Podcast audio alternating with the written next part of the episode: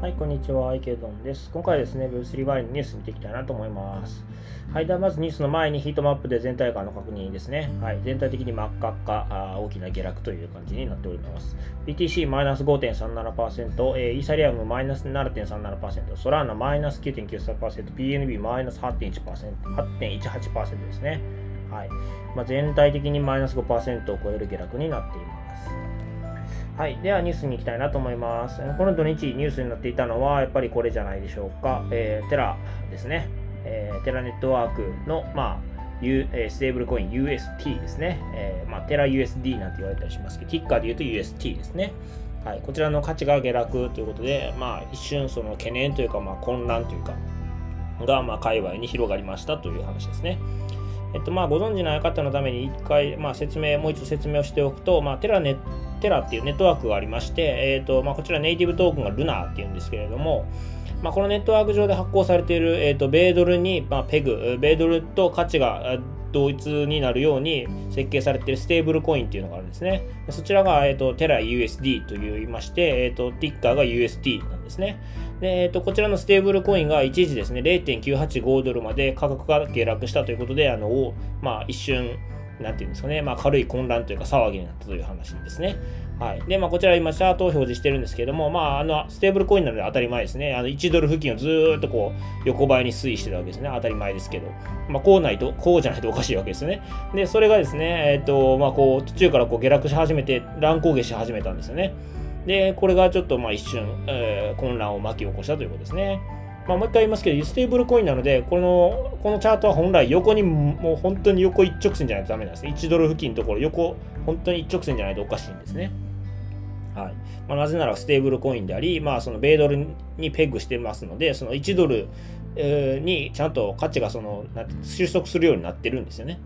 まあ、それが大きく下落したので、大騒ぎ、まあ、大騒ぎというか、まあ、あのちょっと混乱したという話ですね。はい。でまあ、これに伴って、このテラネットワークのネイティブトークンであるルナーも、まあ、価格が10%ぐらい下落したというところで、ちょっと混乱があったと。で、あとは、その UST の保有者が USDC などの、まあ、他のステーブルコインに、え、まあ、取り替える動きが見られたということですね。まあ、USD USDC は特にあのサークル社が発行しているステーブルコインで、あのちゃんと同等の価値の、あの、なんですかね、米ドルが保管されていますので、あの、なんていうんですかね、あの、まあ、バックがあって、あの担保担保というか、があって、まあ、価値がちゃんと保全されている、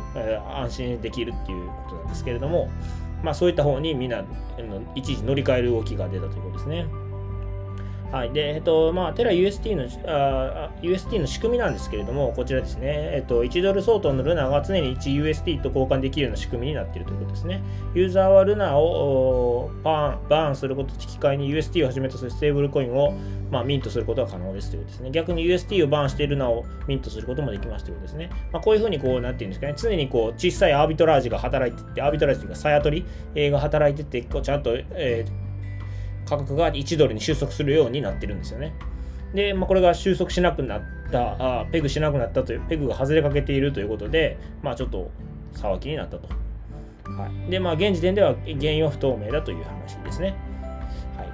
まあ、私個人としてはですね、あの基本的にその仮想通貨全体がなんか大暴落みたいな、マイナス何十パーセントみたいな、そういう世界が訪れない限り大丈夫なんじゃないかなというふうに個人的には思っています。まあ、一時的にこう何かクジラの人たちが撃ったとかそういう形でこう UST の価格がこう例えば1ドル今回みたいに1ドルから外れることは多分これからもあるんじゃないかなと思うんですけれども、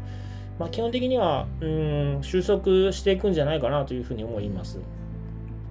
まあ、よっぽど大きな売りじゃなければ大丈夫なんじゃないかなと個人的には思っています。はい。で、えっと、まあ、先ほど説明したニュースに関連してですね、えっと、 Luna Foundation Guard、Luna Foundation Guard っていうのは、あの、 Terra の、まあ、非営利組織ですね。えー、まあ、 Luna Foundation Guard 略して LFG というんですけど、まあ、こちらがその、あの Terra えー、UST に対するその、なんていうんですかね、価値の保全のためにビットコインだったり Avalanche だとかを買って保管してるんです。補助金という形で、えー、保管をしてるんですよね。まあ、価値の保全を行うためなんですけれども、えー、まあ、そこの、まあ、団体が BTC など貸付で流動性を強化するというニュースを出していますね。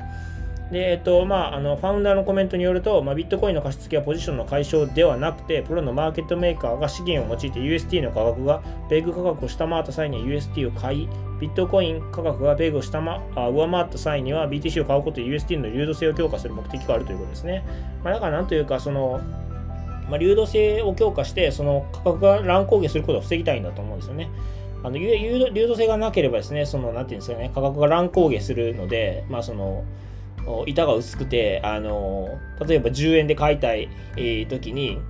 10円で買えなかった次は12円とか次は15円とかそういうふうにこうなんか価格が滑らかじゃなくなるんですよね。板が薄くなるとね。そういうところがあるかなと思うので多分この流動性を強化することによってこうまあどの価格帯にもこう何ていうんですかね途切れなくオーダーが入ってるような状態に持っていきたいっていう滑らかさ取引のですかね滑らかさ流動性みたいなのをあとはそれから価格の乱高下を防ぎたいってそういう意味じゃないかなというふうに私は受け取りました。はい。で、えっと、まあ、同じく、えー、もう一つニュースがさらに出ていまして、えっと、ルナファウンデーションガード buys additional 1.5 billion dollar bitcoin、uh, in bitcoin backing for USD ということで、えっと、LFG が、えっと、1.5ビリオンなんで、まあ、2000億円弱ぐらいですかね、のビットコインを、まあ、アディショナル追加に買ったという話ですね。で、目的はもちろんバッキング for USD ということで、まあ、USD のその、まあ、補助金というか、まあ、価値の担保のためですね。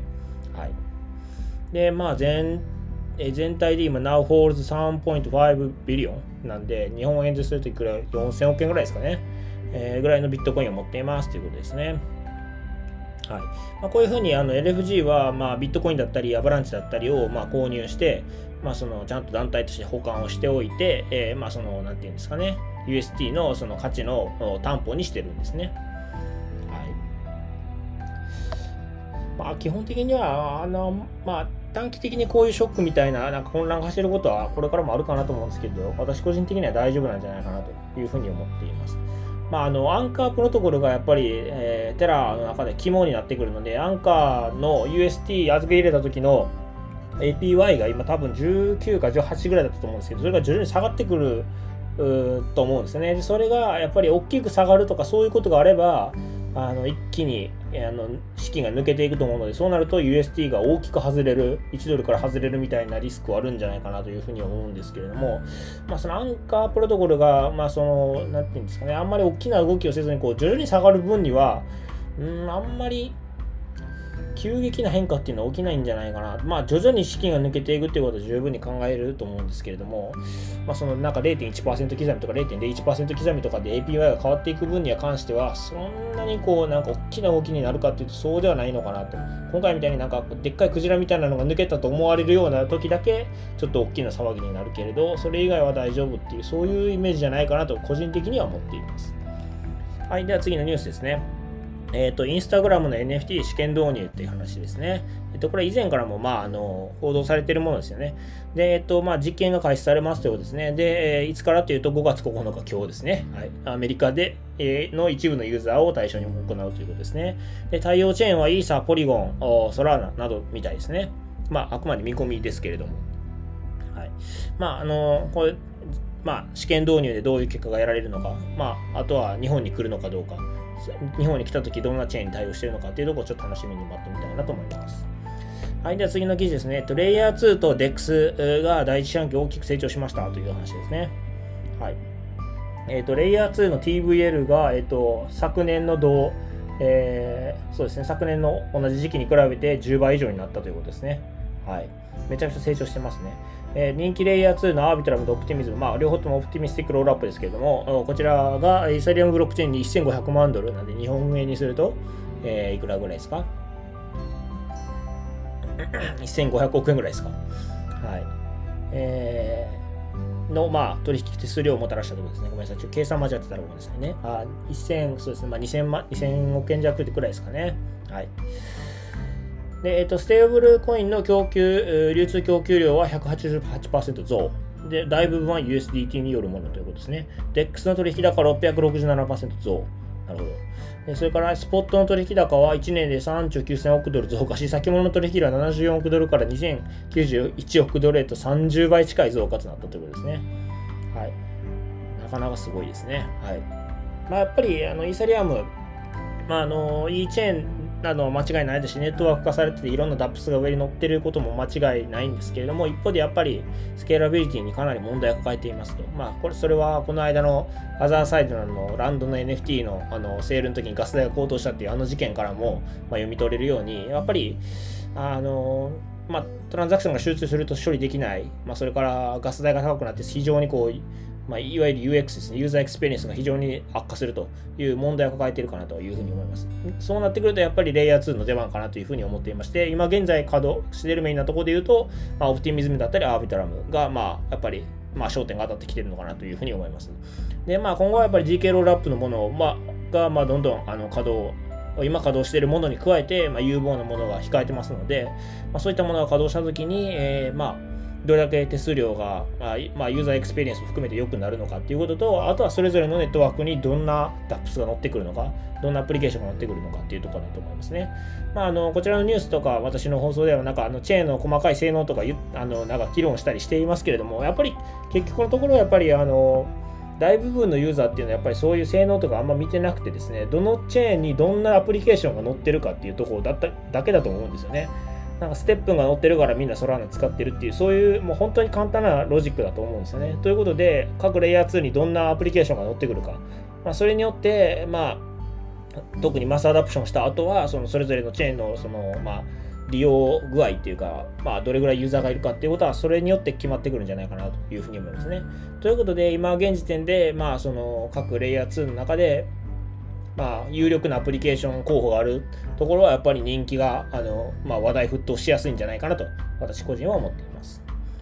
はい。で、えっと、レイヤー2があの、まあ、人気化している一方で、イーサリアムのアクティブアドレスはわずか4%しか増えてないということですね。なんか多分、イーサリアムの,、まあ、あのアクティブアドレスはすでに持っていて、まあ、それが、その人たちが他のレイヤー1に行ったり、レイヤー2に、えー、を使うようになったりとか、そういうことになってるんじゃないかなとというふうに個人的には思いますね。はい。まあ、やっぱり、まあ、イーサリアム、まあ、の、まあ、後釜、まあ、もしくはそのイーサリアムを助けるのは誰かっていう、まあ、議論になってきてるんじゃないかなと個人的には思っています。はい。では今回はこちらで終わりたいなと思います。よろしければチャンネル登録、フォロー、それから高評価の方お願いいたします。はい。ではお疲れ様です。